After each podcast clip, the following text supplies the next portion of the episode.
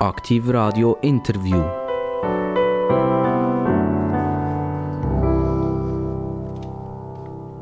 Und wie immer, wenn es Bing macht, dann ist Aktiv Radio Interviewzeit. Das Gespräch mit ganz tollen Menschen. Menschen, die wirklich etwas zu melden haben und Menschen, wo wir wetten, dass sie vielleicht ein bisschen mehr zu melden hätten. Heute begrüßen wir äh, einen Kollegen, der schon ganz, ganz lange im Journalismus tätig ist und wo fast jeder kennt. Äh, vor allem, wenn man ihn sieht, vermutlich. Den Namen kennt man wahrscheinlich auch. Und wir wollen ganz schnell etwas probieren, mal schauen, ob das klappt. Hei Arthur Honegger, olisitko ajatellut, että tervehdimme sinua suomeksi? Ja, nee, geht das paljon. Das hat voll geklappt. Äh, ich habe natürlich kein Wort verstanden von dem, wobei ich es natürlich von Google übersetzen Das habe ich gemerkt. Und er hat äh, auf jeden Fall können antworten. Das ist eine ganz schwierige Sprache. Also jetzt wissen wir immer noch nicht, wer, wer vis-à-vis sitzt, aber das wollte ich jetzt schnell wissen. Das ist eine ganz verrückt schwierige Sprache. Es ist nämlich Finnisch. Das ist es so. Aber so schwierig ist es nicht, wenn man es 20 Jahre lang lost wie ich. Oder über 20 Jahre, dann gewöhnt man sich daran. Ich begrüße ganz recht herzlich den Arthur Honecker. Ihr kennt ihn alle vom 10 für 10 am Schweizer Fernsehen. Wie gesagt, er ist Journalist, er ist Moderator und er ist auch Autor. Und wir wollen so ein bisschen Hintergründe erfahren. Er sagt ja selber, 10 für 10 ist eine Sendung, die so ein bisschen die Hintergründe aufzeigen Und jetzt wollen wir doch ein bisschen über die Hintergründe von Arthur Honecker ein bisschen mehr wissen. Hallo. Blick hinter die Schlagzeilen, das ist, äh, das ist der Claim, genau. Blick hinter die Schlagzeilen. Also nochmal ganz herzlich willkommen. Merci vielmals. Es ist cool, zum da sein und äh, guten Sound haben wir da, so ein bisschen Hippie-Sound gemacht für mich. Also das fängt sehr groovy an, sage ich mal. Arthur Honecker, ähm, es gibt einen ganz berühmten Namensvetter von Ihnen, einen Musiker, einen Komponist. Ja. Haben Sie irgend im weitesten mit dem etwas zu tun? Nein, ich habe mit dem nichts zu tun. Also, äh, weder könnte ich Musik komponieren, noch, ähm, ich, ist Gott sei Dank nicht meine äh, Ecke, muss ich sagen, weil es ist auch, äh, ich finde jetzt die Musik nicht äh, wirklich schön zum Hören. Ich weiß nicht, äh, wer sie kennt draussen. Es ist jetzt äh, ist eher ähm, so ein bisschen äh, experimentell. Klassisch. Aber haben die Eltern irgendwie gefallen gehabt am, am Arthur Honegger, am, am Komponist, Gut, dass Papi, sie den Vornamen Arthur gewählt haben? Nein, mein Papi hat schon Freude an klassischer Musik, aber nicht an Sättigen, sondern wirklich mehr der ganz Klassiker also irgendwie Verdi und Puccini. Ich glaube, das mit dem Arthur hat mehr damit zu tun, dass äh, die Idee war, dass man mir äh, die gleichen Initialen gibt wie mein Papi. Und äh, dann hat man sich müssen einigen und äh, meine Mami hat natürlich auch noch mitgeredet und dann sind sie dort bei Arthur gelandet. Ja. Wir, wir hören gleich ganz schnell ein paar Sekunden rein, wie das tönt.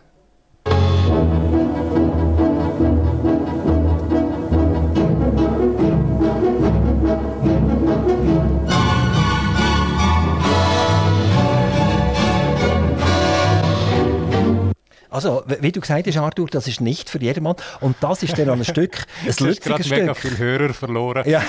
also gut, ein paar Sekunden gehen ja noch, aber man muss sich vorstellen, wenn das dann über 10, 20, 30 Minuten andauert, dann ist es dann schon recht schwierig. Aber ist einer der berühmtesten Schweizer Komponisten überhaupt? Ja. Also irgendwie scheint die Musikszene schon einen gewissen Nahrung gefressen zu haben. Aber du hast ja auch eine gewisse Affinität zur Musik, oder? Ja, aber das ist dann mehr... Äh Punkrock und Hip-Hop und äh, andere Sachen. Also du sagst, das, was du da Affinität hast, das ist wirklich Musik. Und das, was er da gemacht hat, das ist irgendetwas Spezielles. Nein, nein, da dürfen natürlich alle die Musik machen, die sie wollen. Ich finde, Musik ist ja ähm, ein Ort, wo äh, alles möglich soll sein. Aber gleichzeitig darf man auch sagen, was einem gefällt und was nicht. Arthur Honecker, du kommst aus Davos redet man in Davos redet man nicht so ein richtiges Bündner Dialekt, oder? Nein. Sondern, was ist das, Prättigau, oder, oder was ist das? Nein, Davos ist, ist nicht Prättigau. Nein, nein, oh, nein. sorry, Entschuldigung. Äh, Davos ist Landarsental. Also das Prättigau geht rauf bis Klosters und dann gehst du über den Hoger und dann kommst du zu uns. Und wir sind äh, Bündner wohl, aber eingewanderte Walser ursprünglich. Also heisst das, dass wir auch ähm, so quasi gar nicht, wir, wir haben auch kein Romansch und nichts. Das äh, führt dann zu einer Dialektfärbung, die man so eigentlich nur äh, bei uns im Tal hat. Und ich meinte natürlich jetzt mit der paar Jahrzehnte von Touristen aus dem Unterland, wo wir natürlich immer gerne willkommen heißen Davos, wäscht sich das dann auch so ein bisschen ab. Und dann hat man irgendwann durch so einen Proto-Schweizerdeutsch, der dabei rauskommt. Und, und das, was du jetzt redest, das ist der Dialekt von dort? Oder, ich glaube nicht, das ist, einfach ja meine, das ist alles drin. Das ist der Arthur-Dialekt. Ja. Ähm, du bist ja schon lange in der Region Zürich, färbt denn das ab? Kommt man der Dialekt ein bisschen über, mit über den Zürich. Also ich habe schon vorher äh, Kollegen von Zürich und von überall gehabt, weil äh, also wir haben viel in der Mittelschule Davos haben wir äh, Leute aus dem Unterland gehabt. Und Unterland, gell, für Bündner muss ich sagen, Unterland ist alles außer Graubünden und Wallis, also alles, was so die Deutschschweiz, Unterland, äh, ist zu uns gekommen und darum äh, hat man eigentlich, ja, immer schon also so ein bisschen geredet, wie, man grad, wie es einem gerade in den Sinn kommt. Weißt du, der Kanton Graubünden ist für uns ein Tourismuskanton, für uns Unterländer. Und äh, Davos kennen wir natürlich noch vom WEF her. Also wir wissen, wir, dort wird äh, Wirtschaft und Politik gemacht. Kannst du uns ein bisschen etwas mehr erzählen zu dem Kanton Graubünden? Also wenn du sagst, zum Beispiel jetzt im, im berühmten St. Moritz, dort reden sie ja auch Romanisch. Mhm. Und bei euch jetzt überhaupt nicht. Ähm, fühlt ihr euch denn als, als gemeinsame Bündner? Oder, oder ist das schon fast ein wie, wie, wie Weltschweizer und Deutschschweizer? Also ich finde äh, Weltschweizer, Deutschschweizer, wir sind ja auch alle Schweizer. Es kommt immer darauf an, ob man möchte äh, den Unterschied betonen oder Gemeinsamkeiten. Gell? Und das fängt natürlich schon im Kleinen an. Du kannst davon schauen, äh, haben wir davon Platz und davon Dorf. Und als Kind bin ich groß geworden und denke, die Leute aus dem Dorf sind ganz andere Menschen. Das ist wirklich äh, äh, quasi ein anderer Planet. Äh, aber dann kannst du schauen, okay, wenn es mit Klosters vergleicht, dann ist natürlich der Foss und dann ist Klosters das andere. Und es geht weiter Bündner und äh, eben Unterland, der Rest. Äh, oder Schweizer Ausland. Und irgendwann, wenn man dann länger im Ausland lebt, was ich dann später gemacht habe, sieht man, dass die Unterschiede, die sind alle ein grosser Teil sind die einfach eingebildet, oder? Und man, man konstruiert die sich je nach Zusammenhang. Aber ähm, im Prinzip sind wir schon sehr ähnlich. Also in Graubünden würde ich mal sagen, ähm, ich bin jetzt heute mehr so in, in, in Flims und so öfter, das sind sehr ähnliche Leute wie jetzt Davos. Und äh, also die Unterschiede sind an einem kleinen Ort. Es gibt ja manchmal so äh, Basler und Zürcher, sagt mir also ein bisschen. Wenn wir ja, jetzt wieder, von oben aus gesehen, äh, sorry, aber von Davos aus gesehen ist der Unterschied zwischen Basel und Zürich also minim. ich weiß, dass das da, da, anders gesehen wird, aber äh, von oben gesehen also gleich aus. Davos hat sich ja ganz stark verändert, wo, wo das WEF gekommen ist. Äh, wenigstens während der Zeit, wo das WEF ist. Mhm. Und am Anfang war ja das mega umstritten. Gewesen man hat überlegt, soll, soll, die Armee, darf die überhaupt das Davos schützen? Darf die, äh, soll das als riesen äh, Unterfangen überhaupt in Davos stattfinden? Und heute ist es relativ ruhig, denke mir, wenn das WEF stattfindet. Das geht relativ glimpflich und glatt durch. Was ist so deine Position als Davoser? Findest du das sehr gut oder, oder hättest du das eher lieber nicht? Also, schau, dass das WEF glatt durchgeht, liegt daran, dass man einfach alles absperrt logisch passiert dann nichts. Oder? Und das ist auch einer der Vorteile, muss man sagen, das ist ein Tal mit zwei Eingängen und relativ leicht kontrollierbar, äh, was, was die Sicherheit angeht. Ähm, ich finde, Zweff ist für Davos natürlich sicher eine Visitenkarte. Es ist nie schlecht für einen Tourismusort, wenn Bilder äh, ausgerechnet noch im Januar, oder, wenn meistens gut Schnee liegt, ähm, in die Welt rausgehen. Das ist natürlich äh, äh ein Vorteil. Auf der anderen Seite habe ich auch erlebt, dass gerade in den USA, wo ich dann gelebt habe, dass die Leute bei Davos, das ist ja das Forum, oder? Davos ist einfach das Forum. Und dann muss man noch klären, nein, nein, das ist ein Ort und es gibt tatsächlich Leute, die dort wohnen und man kann noch ganz anderes Zeug machen und so. Äh, dass es zum Teil das dann überstrahlt, oder? Aber prinzipiell finde ich es natürlich gut, dass auch Leute kommen und über, äh, dis diskutieren über wichtige Probleme auf der Welt. Und wenn sie das in Davos machen natürlich absolut, be my guest. Also ein bisschen wenn wir sagen, eine, eine polyvalente äh, Stellungnahme dazu. Es ist okay, dass es dort ist. Ja. Aber äh, die Organisation an alles, für sich... was davon ausmacht, das will ich sagen, oder? Genau. Es gibt natürlich noch ganz viel anderes genau. und äh, das habe ich dann immer noch gerne betont, aber ja.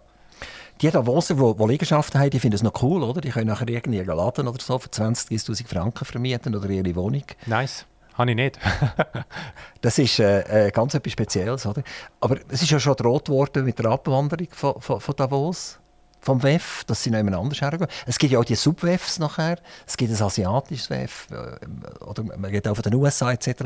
Also die Frage ist, wo wollen die Leute in Zukunft überhaupt her? Dass sie, dass sie auch in die Schweiz kommen, hat ja sehr viel mit Neutralität zu tun. Auch. Also Davos im Speziellen, Davos ist sehr schön, es ist äh, äh, wunderschön zum Skifahren, aber gleichzeitig symbolisiert das ja auch die Schweiz und die Schweiz hat etwas mit Neutralität zu tun. Oder? Das heisst, ich, ich habe das Gefühl, es ist in erster Linie Sicherheit. Also Sicherheit auch, dass es ein sicheres Land ist, dass man jetzt nicht muss man mit, irgendwie mit politischer Unruhe muss rechnen in den nächsten Jahren äh, und mit der Sicherheit, die ich vorher gesagt habe, wo man kann auch lokal gut sichern oder? Und dann ist es halt der Brand. Also es ist halt das Treffen in den Bergen im Schnee und äh, wir hat es ja nach 9-11 mal auf New York da und gemerkt, das ist einfach nicht das Gleiche. Es ist, es ist nicht äh, der, der gleiche Vibe. Das ist schon ganz klar, oder? Aber es gibt auch noch andere äh, Orte, wo es schönen Schnee hat. Es gibt in Frankreich schönen Schnee, es gibt in Andorra schönen Schnee. Also es gibt äh, Möglichkeiten. Das ist wiederum, Frankreich ist natürlich dann ein anderes Land, oder? Mit, mit sehr viel mehr Eigeninteressen und so. Das ist, glaube ich, äh, von dem her, der, der sichere Wert der Schweiz ist einfach, dass man weiß, was man da überkommt. Genau. Wir, wir haben die vorher finnisch begrüßt und äh, vielleicht äh, ist das vielen Zuhörern noch nicht so klar, warum dass wir äh, die wirklich finnisch begrüßt haben. Ähm, du bist verheiratet mit einer Finnin. Ja. Und äh, wie, wie haben ihr geredet am Anfang miteinander? Englisch? Oder am Anfang Englisch, ja. Also wir haben äh, die ersten paar Jahre haben wir Englisch miteinander geredet und dann irgendwann gewechselt auf, äh, auf Deutsch, also Hochdeutsch reden wir heute noch.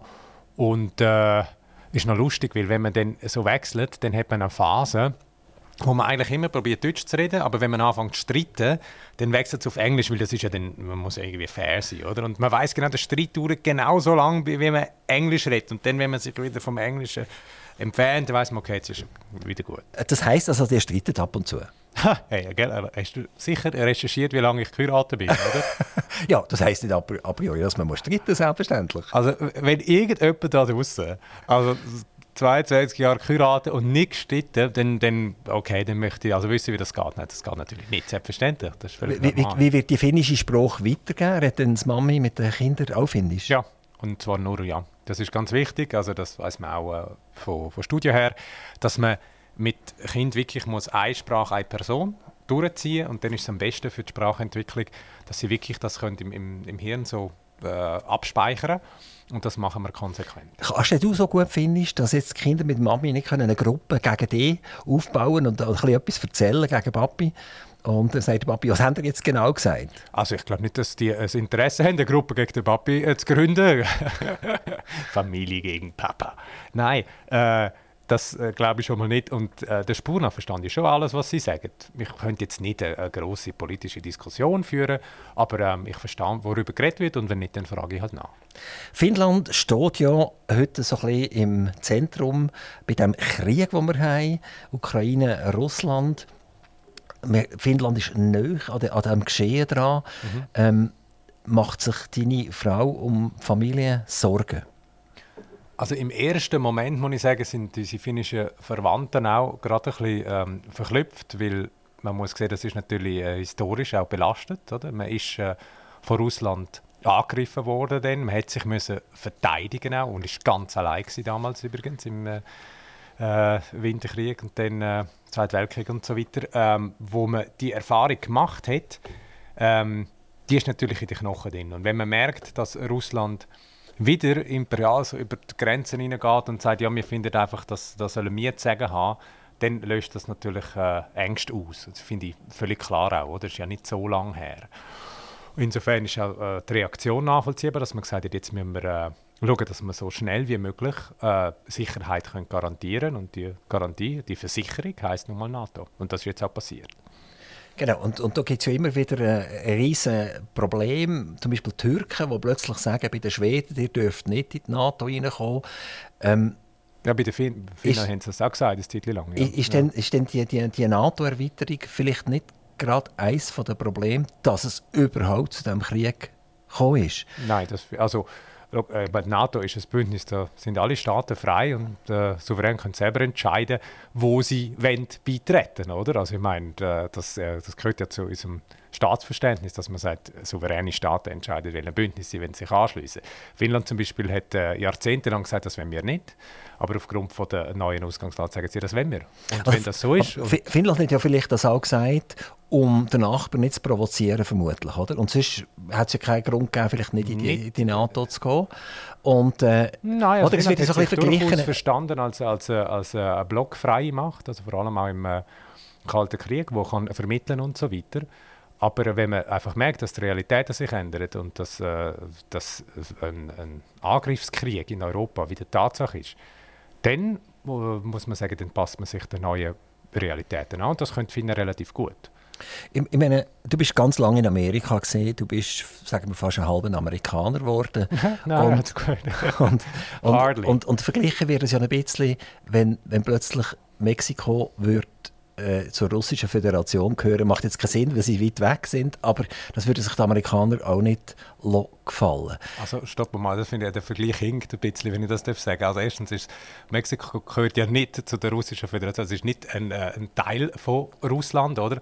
Sondern die wären das Bündnis eingegangen. Und wenn Mexiko aus freiem Stück ein Bündnis eingeht mit Russland, Okay, danke. Aber das würden die Amerikaner äh, nie akzeptieren. Europa hat, äh, also Osteuropa haben diverse Staaten haben, äh, sich für die NATO entschieden, aus genau dem Grund, weil sie sagen, das ist das, was wir eigentlich wollen. Wir möchten die Sicherheit in der Gemeinschaft und die bietet nun mal die NATO und das haben sie aus freiem Stück und souverän entschieden. Also da hat niemand etwas dazu zu sagen, außer die Staaten selber, wo sie möchten dazugehören. Und da kann auch niemand kommen und sagen, ja, Entschuldigung, du bist da vor meiner Haustür, das darfst du nicht. Solange es ein souveräner Staat ist, darf der selber entscheiden. Der, der Angriffskrieg kann ja nicht entschuldigt werden, keine Art und Weise. Mein Problem, wo ich viel versuche zu diskutieren am Mikrofon mit meinem Gegenüber, vor allem wenn die viel darüber wissen, ist, es sterben ja jeden Tag Ukrainer, weißt? Und es sind ja nicht Schweizer, die sterben, es sind ja nicht Deutsche, die sterben, es sind aber auch nicht Amerikaner, die sterben, oder? Und trotzdem schaffen wir es eigentlich nicht mehr, mit dem westlichen Gedankengut dort irgendwie eine Handbremse zu ziehen.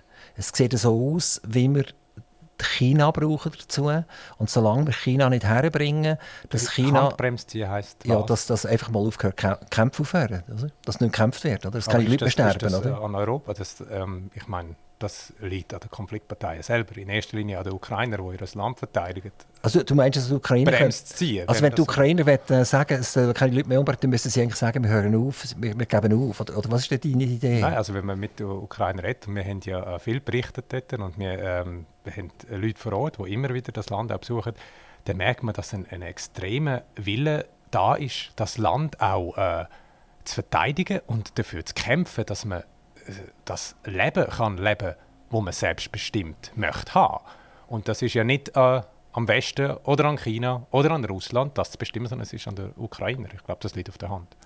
Ja, klar. Aber ich, ich glaube, es sagen alle das Gleiche. Es wäre mal sinnvoll, dass mal ein Stopp käme und dass man miteinander reden kann. Dass das im Moment lang einfach keine Leute getötet werden.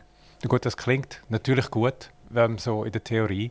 Aber wenn man einfach mal sagt, Stopp, wir stoppen jetzt und reden miteinander, dann stoppt man ja an dem Ort, wo der Konflikt momentan ist, oder?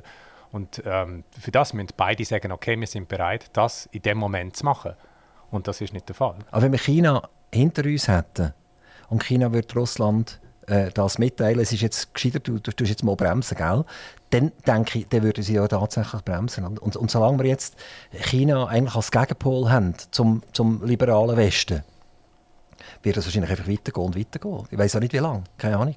Wie gesagt, ich glaube, das liegt an äh, den Ukrainer und den Russen, das, äh, den Zeitpunkt zu bestimmen. Aber solange die Grossmächte hinter dran sind natürlich und das vielleicht noch pushen, wird das extrem schwierig. Ähm, das ist ein ganz heikles Thema und wir sind über Finnland sind wir drauf gekommen. Mhm. Ähm, Finnland, Gott sei Dank kein Krieg. Äh, Gott sei Dank, ja. ja. Gott sei Dank. Äh, fin Finnland ist ein, ein, ein Land, wo uns Schweizer eigentlich ein bisschen fernliegt. Es ist weder ein grossartiges Tourismusland, es gibt sicher Tourismus dort von der Schweiz, aber, aber es ist nicht so Massentourismus wie Spanien oder Frankreich oder Italien oder so. Es ist auch ein bisschen weiter weg. In Skandinavien hört man eher so ein bisschen Norwegen geht man, ein bisschen Schweden geht man und Finnland ein bisschen weniger. Ist okay. Wo, es ist ein bisschen ruhig ist das ist nicht so schlecht. Wie, wie unterscheidet sich Finnland von den anderen Skandinavien?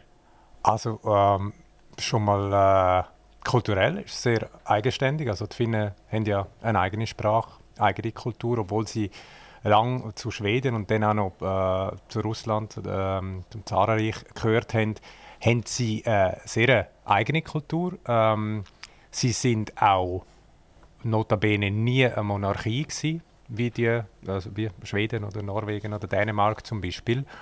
Ähm, also da gibt es diverse Unterschiede. Ja. Aber ich meinte eben so, wenn ich dort bin, äh, sie haben ein bisschen etwas von, von Schweizer Bergler. Wir sind uns so nicht so weit entfernt so vom Mindset. Wie, wie ist das Klima so in, in, Finnland? Wenn ich Finnland denke, davon immer gerade von früher, ist das richtig? Also nein, im Winter ist es natürlich kalt, aber das heißt, es kommt auch wirklich Schnee. Und, das sage ich jetzt als Schneeliebhaber, der bleibt dann auch so schön pulverig. Weil er wird dann nicht so matschig und ähm, schwer wie häufig in der Schweiz schnell mal, vor allem jetzt im Frühling, sondern ähm, er, wird, äh, er bleibt wirklich pulverig und das über äh, Wochen und das ist super. Ähm, ja, im Winter ist es kalt, aber im Sommer ist das äh, durchaus ähm, ist sehr angenehm, wenn es da um die 25 bis 30 Grad ist. Für mich eigentlich ist schon okay.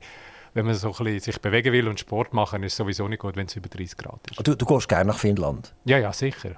Das ist für dich Ferien machen dort? Ja, es ist bei der Familie? Ja, es ist natürlich ein ähm, Teil von meiner Familie ist dort daheim und, und meine Kids, äh, das ist ihr zweites daheim. Also da freuen wir uns jedes Jahr drauf. Ist, ist es für deine Frau schwierig gewesen, sich in der Schweiz zu assimilieren als Finnin? Du müsstest jetzt meine Frau fragen. Aber, Aber ich finde, sie ist, äh, sie, ist jetzt, äh, sie ist auch Schweizerin und ähm, in dem Sinn assimiliert. Äh, ja, nein, wir fühlen uns wohl, das ist das Wichtigste. Also die Sprache, wie gesagt, die Sprache ist schwierig, oder? Die deutsche Schweiz, man muss ja nicht nur Hochdeutsch lernen, man sollte auch noch vielleicht ein bisschen Schweizerdeutsch verstehen. Also so ganz einfach ist ja das nicht. Nein, also Schweizerdeutsch versteht, das kommt natürlich mit der Zeit. Ich würde auch sehr empfehlen, jeweils SRF zu schauen, dann lernt man das richtig. man hört es immer wieder. Ähm, ja, nein, Hochdeutsch ist Basis. Also ich muss natürlich Hochdeutsch lernen, weil das ist eine Sprache, wo man die Regeln und alles kann verstehen. Schweizerdeutsch je nach Dialekt variiert das ja stark. Aber wenn man länger in der Schweiz lebt, äh, ist es auch eigentlich kein Problem, die meisten Dialekte, sage ich jetzt mal, die allermeisten zu verstehen. Arthur, Honegger, du bist äh, mit einem Snowboard verunfallt. Ähm, du Auch hast, schon mehrfach. Welchen Unfall meinst du? der letzte. ja, der jüngste, ja. Äh, du, du, hast dort äh, ein paar Brüche äh, hinter dir gebracht. Also beim nein, nein, beim letzten war es gar nicht so schlimm. Gewesen. Das war einfach so das Knie ein bisschen angeschlagen. Gewesen. Und äh, du liebst Snowboarden. Du, du bist, auch gerade, äh, bist an einem Doktor an, was genau. um Snowboarding geht. Ähm, Snowboarding hatte so einen Hype in der Schweiz, hat ein bisschen verloren. Die jungen Leute sind wieder auf die Ski gegangen, aber nicht mehr auf die normalen Ski, sondern relativ breite Ski, wo sie immer noch Kicker machen können, wo sie immer noch spielerisch fahren Also auf, auf Deutsch gesagt Ski, die so tun, als wären Snowboards. Genau. Un ungefähr vermutlich. Also man sieht, das ist ein eingefleischter Snowboarder, der hier redet. Ähm, was ist so faszinierend am Snowboard, dass es, du sogar, äh, dass es dir verleiht, zu einem Doktor auszumachen? Es ist halt äh, es ist mehr als einfach äh, ein Sport. Es ist ein Teil von der Identität, nicht nur von mir, sondern von einer ganzen Generation, die äh, da erlebt hat, was, was eine Freiheit kann sein in den Bergen und äh, wo dort eine Community gefunden hat, äh, wo man die Freiheit kann ausleben miteinander, Spaß haben. Und das Schöne ist eben, klar, ja, es hat einen riesen Hype gegeben in den 90er wo irgendwie die Hälfte der Leute äh, auf dem Snowboard gestanden ist. Und jetzt ist es aber mehr auch wieder zurück in der alten Subkultur. Und man sieht auch, dass die neue Generation, dass viele Snowboard-Eltern halt mit ihren Kindern logischerweise gar nicht auf Ski, sondern du bringst ihnen gerade Snowboard dabei. Und äh, weltweit gesehen muss man auch sagen, ist der äh, Downturn auch gar nicht so passiert. Also in den USA war es immer recht stabil gewesen und wenn man auf China schaut, dort dann ist äh, die Wachstumszahlen sind riesig. Also die Hälfte der Leute auf der Piste in China, die wählen das Snowboard und nicht Ski. Oder? Also es ist nach wie vor eigentlich äh, global gesehen sehr beliebt. Wie ist eigentlich der alpine Sport in den USA? Also Früher, wenn wir Filme gesehen haben von den amerikanischen Skigebieten, sind wir alle ein bisschen neidig gewesen, weil sie schon so die ersten Sessel hatten, die, die funktioniert haben. Und wir haben immer noch den Bügel am, am, am Popo, gehabt, der uns aufgezogen hat. Und wenn man heute so Filme sieht aus diesen Skigebieten, wirken die so ein bisschen altbacken, ein bisschen äh, veraltet ein bisschen. Und wir haben hier Achtersessel, die in einer mega Geschwindigkeit umeinander fahren. Ist, ist der Eindruck ein bisschen richtig, dass in Amerika der alpine Skisport so ein bisschen vernachlässigt ist worden? Kann ich dir nicht beantworten, weil ich in den USA nie auf dem Snowboard war. Ich bin dort zum Arbeiten. also ich habe äh, nie irgendein US-Skigebiet gesehen. Ich weiß ja nicht, ich nehme jetzt stark an, dass äh, ist, äh, variiert je nach Ausbau. Oder? Es, es, es gibt grosse, ähm, die auch viel investieren. Die werden das neuere Material haben, wieder äh, die älteren. Das ist ein bisschen wie bei uns auch. Arno Honecker, ich würde gerne schnell eine Quiz-Frage stellen. Mhm. Das 10 vor 10, das du heute moderierst mit ein paar Kollegen zusammen, hat ja ein paar Vorgänger gehabt. Mhm. Kannst du die zeitgerecht aufzählen? Vorgänger? Ja, also, die, also Vorgängersendungen, nein, nicht, nein, nein, nein, nein, nein, deine Moderatorenkollegen, die das früher gemacht haben. Ui. Also, irgendjemand, irgendjemand hat die Sendung kreiert damals. Ja, ja, und, ja, ja, und, warte jetzt mal, warte jetzt mal, warte mal. Okay, jetzt, äh, gut. Ich, ich, ich, ähm, ich, also das Gründungsteam wäre mal äh, der Jürg Wildberger. Das ist perfekt, also er war, glaube ich, der Initiator. Gewesen. Er hat, glaube das Konzept gemacht. Der Walter Eckenberger, Zeigefinger der Nation, oder? Perfekt, perfekt.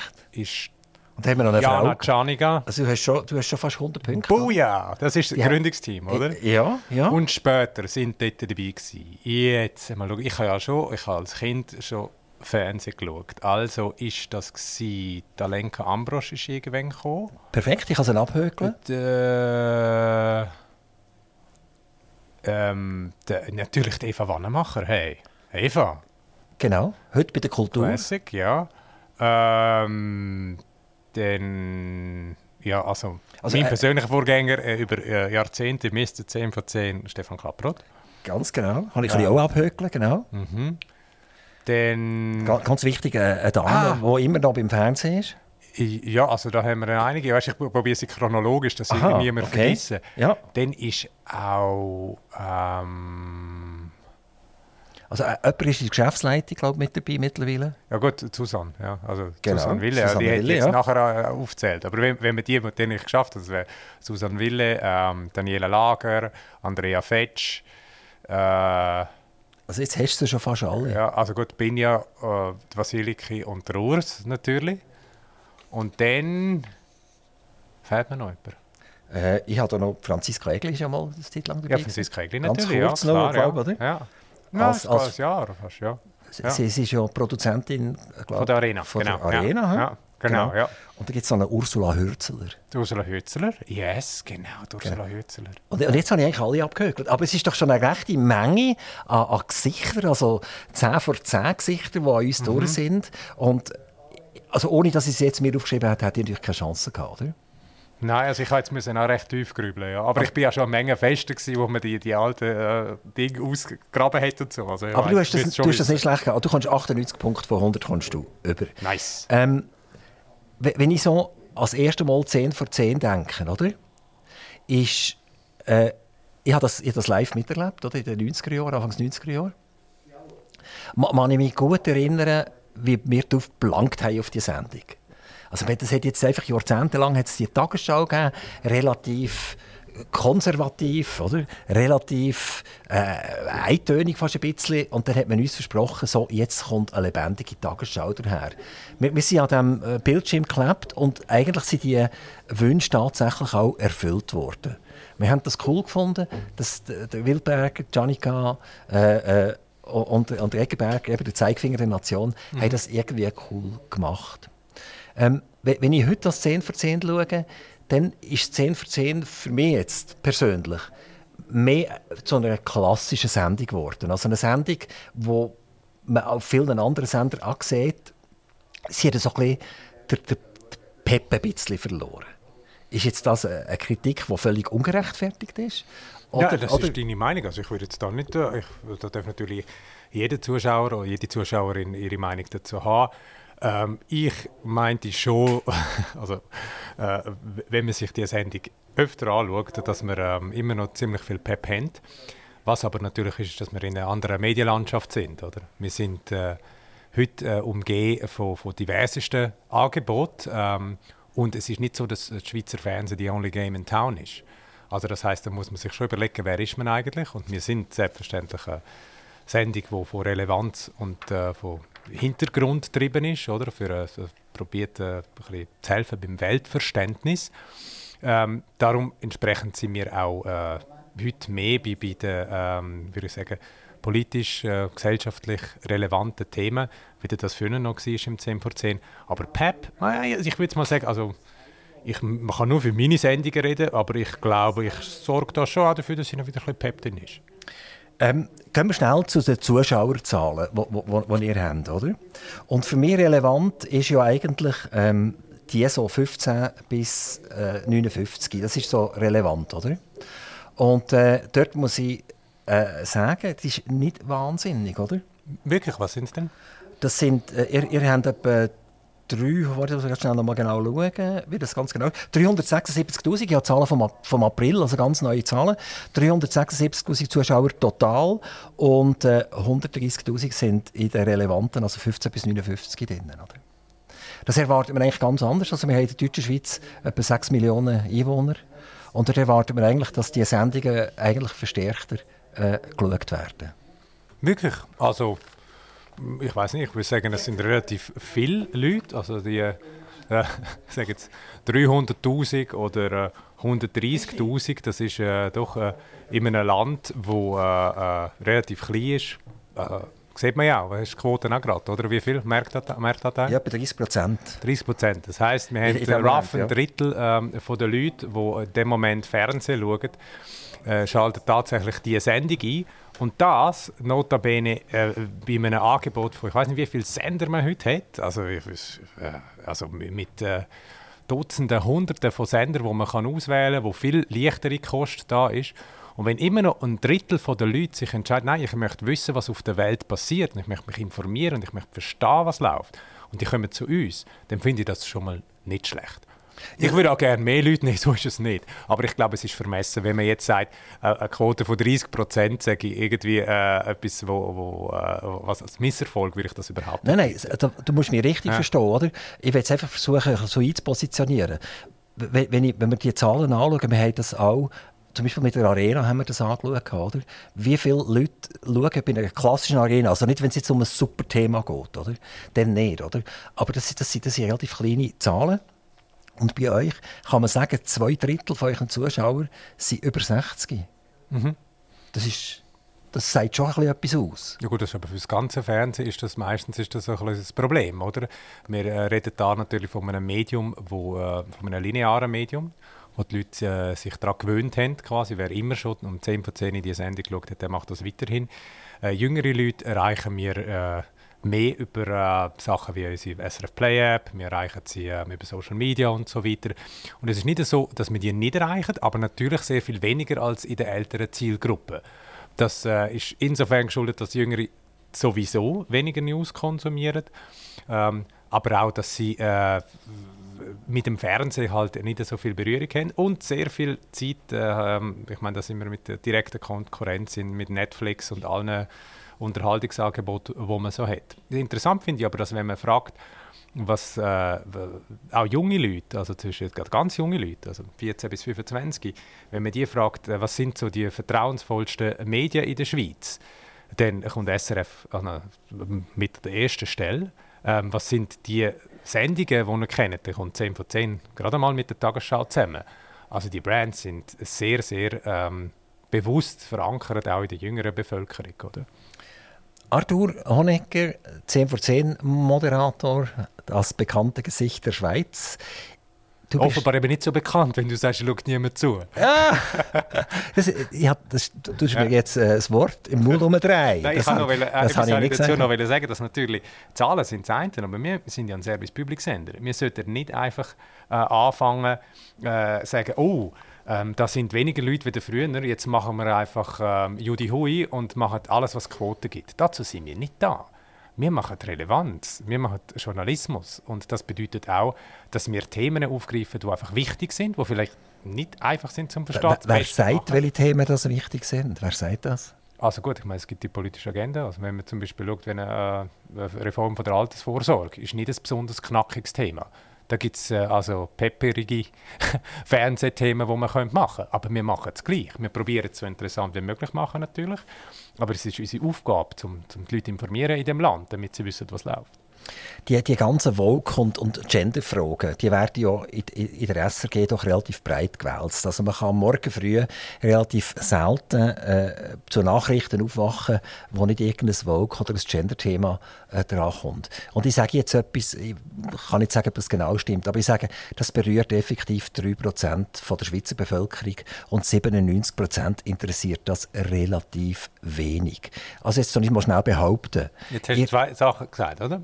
Berührt und es interessiert. Das sind zwei verschiedene Sachen. Okay. Äh, natürlich gibt es, ähm, das ist ein, äh, ein Thema, das jetzt nicht ähm, jeder ganz oben auf der Agenda hat und sagt, das ist das Wichtigste, was wir besprechen müssen. Aber wir stellen fest, das sind die Themen, und das siehst du ja auf Social Media und so, die sehr starke Diskussionen auslösen. Das ist das, äh, eine von den Debatten, die in der Gesellschaft momentan stattfindet, mit diversen anderen, also sechs äh, Klima oder äh, Artificial Intelligence oder Gentech und so weiter, gibt es noch anderes. Aber es ist das, was die Leute bewegt. Und das aber muss auch diskutiert werden. Die Leute, die Leute werden ja auch bewegt durch die Medien durch.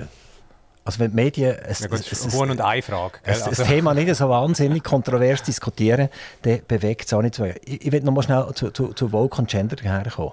Ähm, wenn du jetzt und das ist nicht eine Behauptung, die ich selbstverständlich mache. Oder? Das ist nicht wissenschaftlich unterlegt. Aber ich würde jetzt in Bahnhof Bern gehen, am 8. Uhr Morgen, und würde dort 500 Leute um mich versammeln, die gerade per Zufall dort sind. Und würde die fragen, äh, Thema Vogue, Gender, ist das für euch äh, eine Diskussion?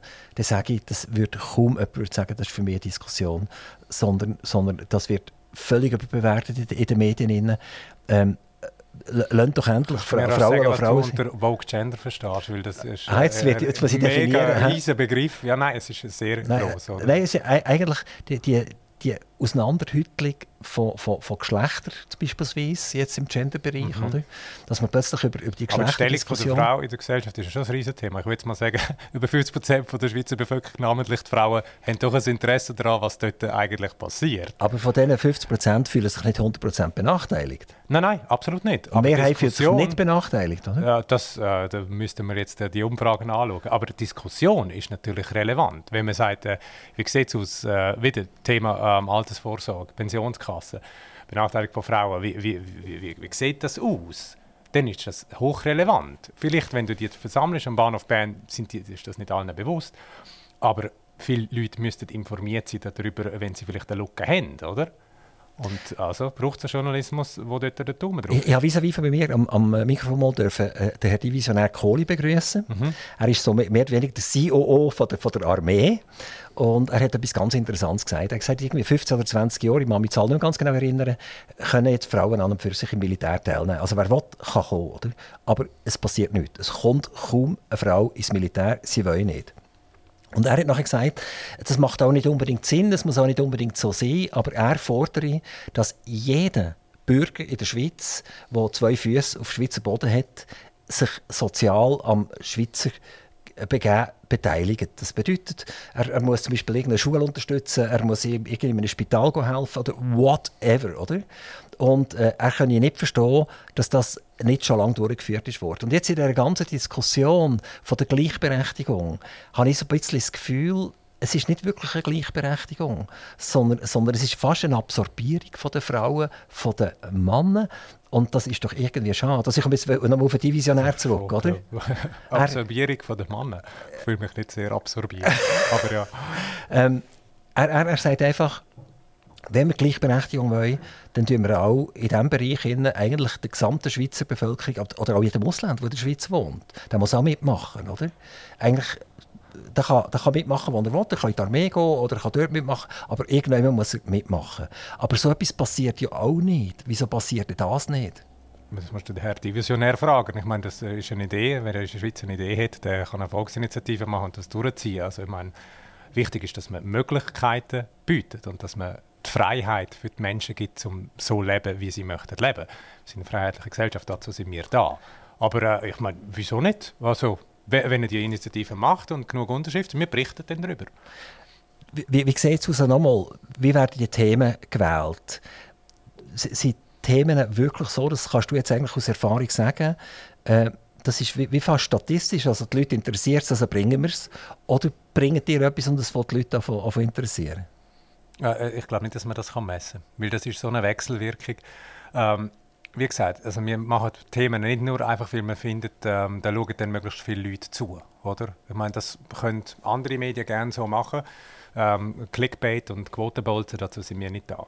Wir sind dazu da, um zu sagen, wir schauen an, welche Diskussionen prägen die Gesellschaft, welche Sachen sind von einem sehr breiten Interesse, weil wir erreichen eben sehr viele Leute äh, in der Schweiz und ähm, die tun wir kontrovers und ähm, mit verschiedenen Standpunkten aufarbeiten. Und das Schöne bei 10 von ist, dass das natürlich nicht aufhört bei Sachen, die jetzt im, im, Parlament sind und so weiter, sondern auch gesellschaftliche Diskussionen, wo man merkt, ja, okay, das ist jetzt äh, das, das, bewegt Leute, wenn man auch spürt, okay, es ist ein Thema, das oben ist und wo diskutiert werden muss. Also gerade, äh, ich würde sagen, künstliche Intelligenz, KI, ist etwas, wo wir viel berichtet haben jetzt, wo sehr viele Leute sich Gedanken machen, wo das angeht und so. Und dazu sind wir da, als, als, als, Forum für eine gesellschaftliche Diskussion auch. Bei mir am Mikrofon der Arthur Honegger, 10 vor 10 Moderator, Autor, Journalist. Äh, Arthur, Du bist lang in Amerika gesehen, auch unter anderem für die SRG. Du hast berichtet von New York und du bist dann auch nach Washington gegangen, bist zuständig geworden für das Büro Washington. Also man, man kann sagen, wir haben hier vis-à-vis jemanden am Mikrofon, der Amerika eigentlich relativ gut kennt. Und meine Frage, die ich dazu habe, ist die, wir nehmen Amerika heute wohl als extrem zerstrittenes Land. Also wir haben Demokraten, wo, wo mit sagen wir, unlauteren äh, Versuchen probieren, den Republikanern zu schaden und die Republikaner, die mit unlauteren Versuchen probieren, den Demokraten zu schaden. Das ist etwas, was uns Schweizer ein bisschen zuwider ist. Also wir, wir, versuchen, Konkordanz zu fahren und Amerika hat jetzt das Zwei-Parteien-System eigentlich schon ewig. Es ist mehrheitlich eigentlich äh, ruhig zu und her gegangen, aber es hat sich jetzt zugespitzt äh, mit, mit Präsidenten, die selber ein bisschen, ein bisschen markant waren und ihre Politik speziell haben durchdrücken ist Amerika wirklich so zerstritten, wie wir das hier lesen und sehen? Also zerstritten ist immer die Frage, ähm, es ist natürlich, die Polarisierung ist sehr viel höher, als dass sie das ähm, war noch, würde ich sagen, irgendwie ähm, vor 30 Jahren oder so. Ist aber auch nicht erst seit gestern, oder? Wir haben ähm, seit den 90er Jahren, also mit der Newt Gingrich-Zeiten, ähm, mit dem Impeachment äh, vom äh, also das Impeachment-Verfahren gegen den, äh, Bill Clinton und so weiter, auch nachher mit Obama, Tea Party und dann natürlich Trump. Äh, das ist eine Entwicklung, die seit längerem anhalten. Ähm, ist aber auch nicht das erste Mal. Also ich meine, wenn ich schaue, äh, in den 60er Jahren hat es tiefe, tiefe gesellschaftliche Spaltungen gegeben in den USA. Wenn man noch weiter zurückgeht, haben wir sogar einen Bürgerkrieg und so. Also so ist jetzt, äh, es ist nicht so, dass das einfach zwangsläufig immer so läuft. Aber ähm, klar, man hat die äh, verschiedensten gesellschaftlichen Strömungen und es sind eben nicht nur zwei, sondern es gibt ganz verschiedene Arten von Ansichten und so äh, in dem Land. Die stehen sich auch nicht alle immer so unversöhnlich gegenüber, aber wir haben ein System, wo das politisch nachher ähm, mit dem relativen Mehrheitswahlrecht äh, so reinpresst, dass es halt einfach über die lange Zeit entweder blau oder rot ist. Das ist einfach, das liegt auch am System, oder? Das liegt an dem äh, Wahlkreis, wo man eine Person äh, kann wählen kann. Und die ist dann mit dem relativen Mehr weiter. Ich habe da mal ein Erklärvideo dazu gemacht, wenn ihr es nachschauen Es ist äh, ein bisschen schwierig, das jetzt äh, alles zu erklären. Aber äh, es läuft darauf aus, dass es einfach am Schluss nur zwei Parteien gibt, die sich natürlich probieren, dann gegeneinander abzugrenzen. Und das ähm, führt zu einer Polarisierung, Polarisierung und auch eine Blockade mittlerweile. Also die können ja auch nicht wirklich gut zusammenarbeiten, das sieht man im Kongress. Und das ist das Problem. Es ist ein bisschen besser geworden jetzt unter der letzten Regierung, haben wir ein paar Sachen, die durchgekommen sind, größere Gesetzespakete, aber es ist nach wie vor, es ist diverse Reformen, die man, man müsste angehen Als du in den USA bist bevor der Trump Präsident wurde, bist du mal gefragt worden im Interview, wird der Trump Präsident? Äh, deine Antwort war, Trump halte ich immer noch für unwahrscheinlich. So eine Figur hat es noch nie gegeben. Er hat mehr mit Kardashian zu tun als mit George Washington. Also du bist überrascht gewesen, wo der Trump gewählt worden ist. Ich würde aber immer noch sagen, er ist mehr Kardashian als Washington. Absolut. Stand by that. Nein, wie, ähm, natürlich. Ich glaube, die ganze Welt war äh, überrascht gewesen, weil äh, man muss sich das anschauen, wie das passiert ist. Ich meine, es ist ja äh, ein Zufallsmeer von äh, etwas über 70'000 Stimmen verteilt auf drei Staaten, wo er dann trotz einem äh, massiven Rückstand bei den ähm, Volksstimmen, also dennoch gleich bei den Elektoren, bei den Wahlmännerstimmen, hat können das rausschwänzen. Also schon allein äh, die statistische Wahrscheinlichkeit für so etwas ist, ist äh, verschwindend gering. Oder? Also natürlich bin ich überrascht gewesen. Aber das ist halt, äh, das ist die USA, die überraschen einen immer wieder. Und das ist ja eigentlich insofern auch interessant. Und wie, wie schaust du den Trump jetzt wenn wir wegschauen von seiner clownesken äh, Art und Weise, die er an den Tag legt, unter dem Trump ist meines Erachtens hat Amerika keine Kriege geführt. Ist Ruhe gewesen, also Ruhe. Ruhe ist ja nie auf der Welt, oder? Aber es ist, Amerika ist nicht wirklich aktiv in einen Krieg involviert gewesen. und vorher und nachher er hat schon Militäroperationen angeordnet und so in Syrien. Also jetzt nicht so. Und er hat Sachen ähm, weitergeführt, wo, wo andere angefangen haben. Also wenn man Afghanistan anschaut und so, das ist ja, das geht zurück ähm, bis auf George W. Bush. Aber es ist nicht so, dass man keinen Krieg geführt hat also kein neuer angefangen, Frau, kein grosser, aber wenn, Militäroperationen schon. Wenn wir das ausblenden, eben das Clowneske, für uns völlig unverständliche Verhalten von einem Präsidenten, oder?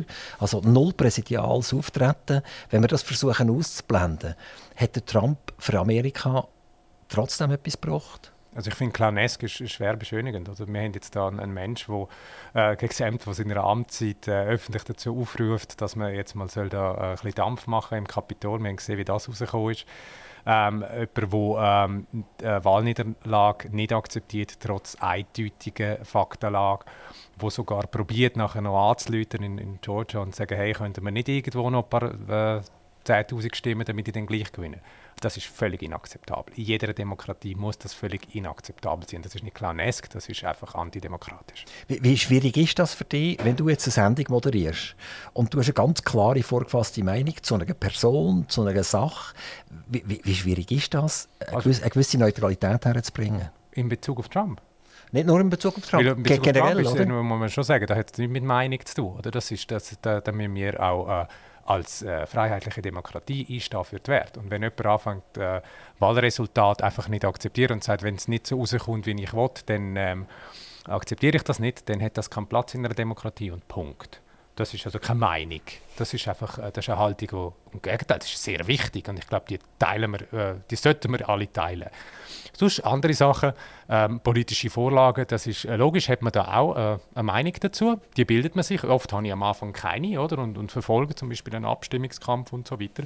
Da ist es einfach eine Frage von der Professionalität. Oder? Also ich meine, es ist wie zum Beispiel ein Arzt, der ähm, vielleicht privat auch sagt, gut, am liebsten nehme ich das und das, aber das heißt nicht nur, äh, dass, ich, dass ich nicht auch andere Alternativen äh, Therapien oder so kann anbieten äh, zum ähm, Patient das, was äh, der Patient oder die Patientin will, zum das bieten, oder? Das ist wirklich einfach eine Frage von der professionellen Haltung. Nochmal zurück auf Amerika.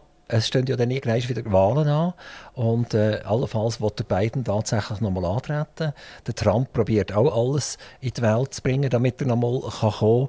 Ähm, warum tut sich Amerika das an? Warum tut man sich Leute an, die eigentlich auch schon vom Alter her äh, vielleicht noch als, wenn sie das wären, weisen Hintergrund ein bisschen mitreden aber wo, wo nicht mehr sollten eigentlich wirklich dermassen stark im Vordergrund stecken. Warum kommt in Amerika nicht wieder ein Mann wie der Obama zum Beispiel, ohne, ohne Politik von Obama weil jetzt äh, zu definieren, ob die gut oder schlecht ist, gesehen, aber einen, wo man wirklich ernst nehmen kann. Also, äh, das liegt alles an den Wählerinnen und Wählern. Also, für das gibt es Vorwahlen. Und den Obama hat man auch nicht gesehen zwei Jahre vorher, sondern der ist dann auf einmal als Phänomen da gewesen und hat Iowa gewonnen und das dann durchgezogen. Ich finde, es ist überhaupt nicht klar, wer äh, nominiert wird, äh, sowohl bei den Republikanern wie bei den Demokraten. Für das gibt es eben Vorwahlen. Und dann ist die Frage, was, was, sind, was sind die Alternativen? Was möchte man wählen, oder? Und äh, dort kommt dann wieder die, äh, das, das relative Mehrheits Wahlrecht respektive die äh, ähm, Regeln bei der Nomination zum Zug, dass natürlich dann viele Leute sagen, ja gut, äh, ich finde zwar die oder den finde ich noch gut, aber das ist die sichere Wahl und ich möchte eigentlich, dass ich äh, auf die si sichere Wahl setze und genauso hat der Biden auch die Nomination gewonnen, damals äh, 2020. Ähm, das ist alles äh, äh, letztlich in einer Demokratie eine Frage von dem, was die Leute wollen. Also möglich ist alles. Äh, ich bin ich, gut möglich, dass der Trump nominiert wird, aber alles andere als sicher. Und der Biden allenfalls auch? Ja, der Biden ist halt äh, ist ein, äh, ein Präsident äh, im Amt und wenn solche Leute antreten, ist es meistens in der Partei so, dass sich wenig Leute gegen einen Amtsträger stellen, oder? Weil dann hat man ja nachher ein, ein, ein Keg in der eigenen Partei, wo man nicht unbedingt möchte haben. Könnte aber das mal angesichts von seinem Alter auch so sein, dass ein paar Leute durchaus aufstehen und sagen, nein, ich möchte da Challenge. Das ist auch legitim. Gibt es keine jungen Leute oder so mittelalterliche Leute bei den Republikanern und bei den Demokraten, wo man eigentlich würde sagen, das könnten noch coole Präsidenten sein? Gut, bei, äh, bei den Demokraten ist es ein bisschen das Problem, dass sich dort äh, quasi wie ähm, die Generationen ein bisschen abtauscht haben.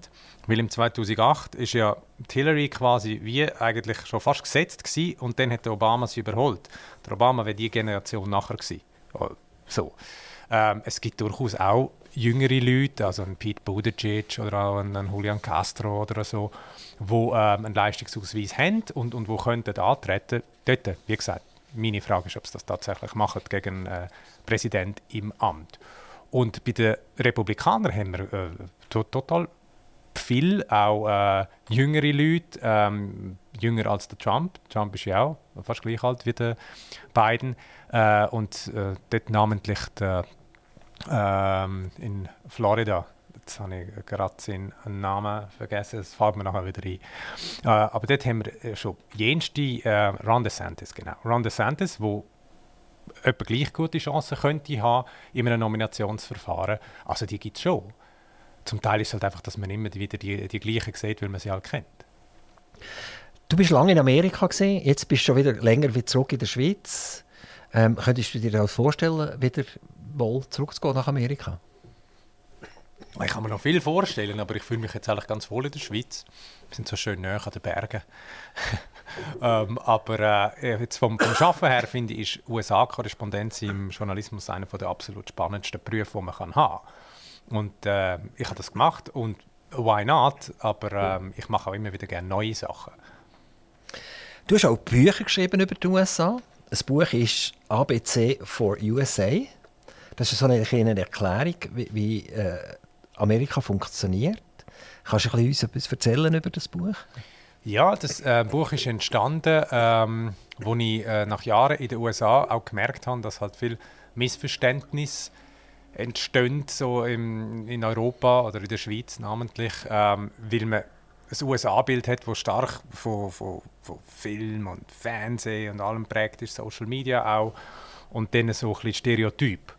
Und ich habe äh, ein grosses Interesse gespürt, auch so die Zwischentöne mal zu vermitteln. Etwas, was natürlich nicht möglich ist äh, im Rahmen von einer Tagesschau-Schaltung, wenn man als Experte etwas gefragt wird, als Korrespondent zum Land. Äh, und die Form, die am besten passt hat für das, ist ein Buch. Du hast ein zweites Buch gemacht, «Acht Amiland». «Ach, Amiland», Ach, ja. Amiland, mhm. ganz genau. Und das ist ja ein Fotoband. Dort, genau. ist, dort ist weniger äh, Text und, und mehr Bilder. Das sind Bilder, genau. Sprechen. Und das hast du auch gemacht, weil, weil du hast natürlich das Glück, eine professionelle Fotografin daheim zu haben. Genau, und das haben fotografiert wir, haben wir beide, aber ich würde jetzt mal sagen, die besseren Bilder sind von ihr, ja. Vermutlich. ja, ja. Äh, das heisst, ihr seid ein, ein Top-Team für das. Ja, wir sind natürlich, wenn man acht Jahre in den USA lebt, äh, sieht man einen Haufen und wenn man äh, ein, eine Affinität hat zum Bild und gerne fotografiert, ist es ein super Land. Oder? Nicht nur landschaftlich, sondern auch von der extremen Diversität von den Leuten, von den Styles, die man auf der Straße antrifft, in New York allein. Das ist einfach sehr spannend und wir haben das früher angefangen festhalten und ähm, irgendwann habe ich gemerkt, das ist etwas, was wir durchaus möchten teilen, weil es sehr ähm, auf eine Art typisch amerikanische Szenerien gibt, ähm, aber auch solche, wo eben das, das Bild wieder ein bisschen relativieren und sagen, okay, man kann es von einer anderen Seite auch sehen, die vielleicht weniger bekannt ist. Das ist die Idee. Arohana, ich würde noch etwas ein zur Zukunft hören von euch, äh, SRG-Mitarbeiter, wie ihr die, eure Zukunft eben seht. Und zwar, es ist eine Initiative hängig, die heisst, 200 Franken sind genug. Also man will von irgendwie 330 Franken oder so, wird man auf 200 Franken runter. Und das würde bedeuten, dass das SRG verkleinert wird. Ist das intern ein Thema? Siehst du Chancen für die Initiative? Oder, oder aus deiner Sicht, also sicher nicht positiv, sondern eher negativ? Wir, wir haben über Zuschauerzahlen geredet. Wir haben gesehen, dass zwei Drittel sind 60 und älter, die eure Sendung schauen. Die Jungen zahlen genau gleich viel, weil sobald sie einen Haushalt haben, zahlen sie das. Ähm, wie, wie siehst du die Initiative könnte das tatsächlich durchbringen. Das ist meines Wissens immer noch im Unterschriftenstadium. Also bis Ende Jahr genau. kann gesammelt werden, bis genau. Ende die muss erst mal zustande kommen und dann finde ich, äh, kann man auch darüber reden. Oder?